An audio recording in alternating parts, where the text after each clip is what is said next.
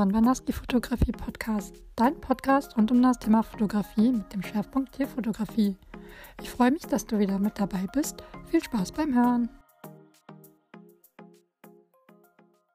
Hallo und willkommen zu einer neuen Podcast-Folge. Ich freue mich, dass du eingeschaltet hast und dieser Folge zuhören möchtest.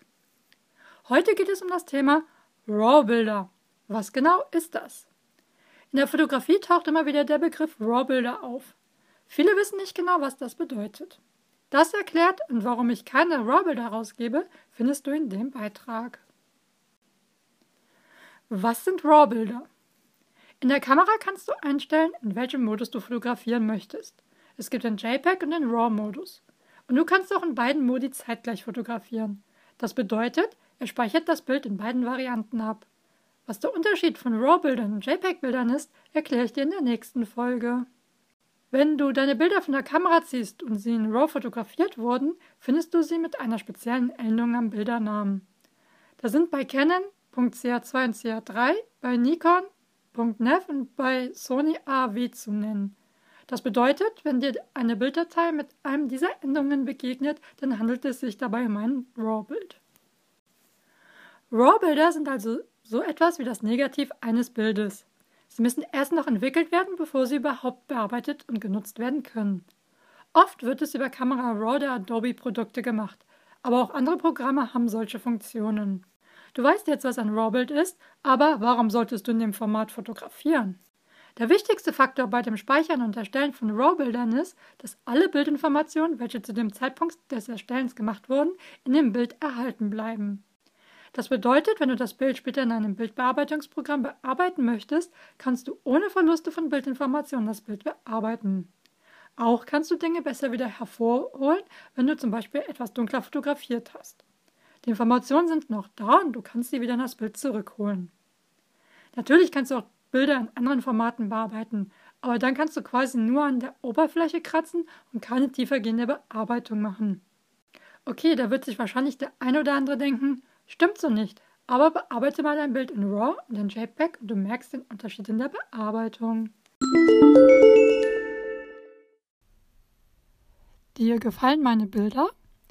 Du wolltest auch schon immer natürliche Bilder von deinem Liebling haben? Dann melde dich doch gerne für ein unverbindliches Kennenlerngespräch bei mir und wir besprechen, welche Art von Shooting am besten zu euch passen könnte. Den Anmeldelink dazu findest du in den Show Notes. RAW-Bilder werden oft als Profi-Bilddatei missinterpretiert, sodass sich Amateur- und Neufotografen da gar nicht dran trauen.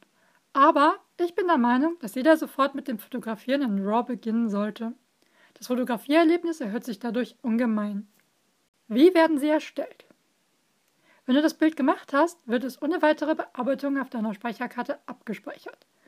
Daher hast du noch die Möglichkeit, später auf sämtliche Informationen zurückzugreifen, da sie in der Datei mit abgespeichert werden. Dadurch, dass eine verlustfreie Speicherung stattfindet, geht keine Information verloren und kann komplett bearbeitet werden.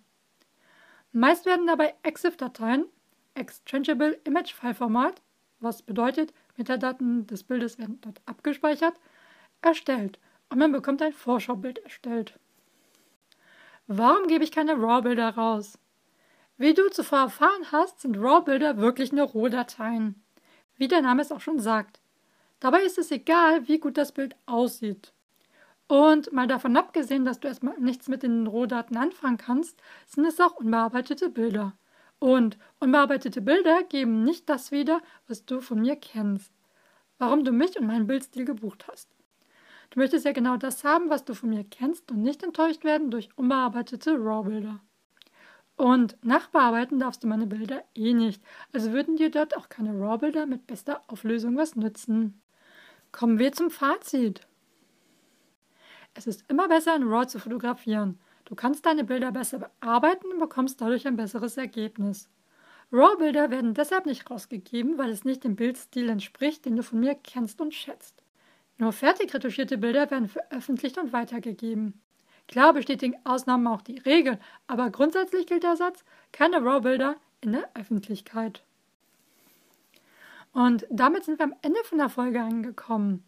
Ich wünsche dir einen schönen Tag oder einen schönen Abend, je nachdem, wann du die Folge hörst. Wenn du weitere Ideen für Themen hast, zu denen du gerne mehr wissen möchtest, dann melde dich gerne bei mir und wir schauen, was wir daraus machen können.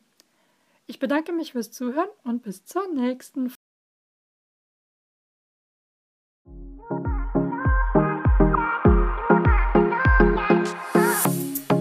Dir diese Folge gefallen? Wenn nein, freue ich mich über Verbesserungsvorschläge von dir. Und wenn ja, freue ich mich, wenn du sie teilst und gerne ein Feedback hinterlässt. Ich wünsche dir noch einen schönen Tag und bis zur nächsten Folge.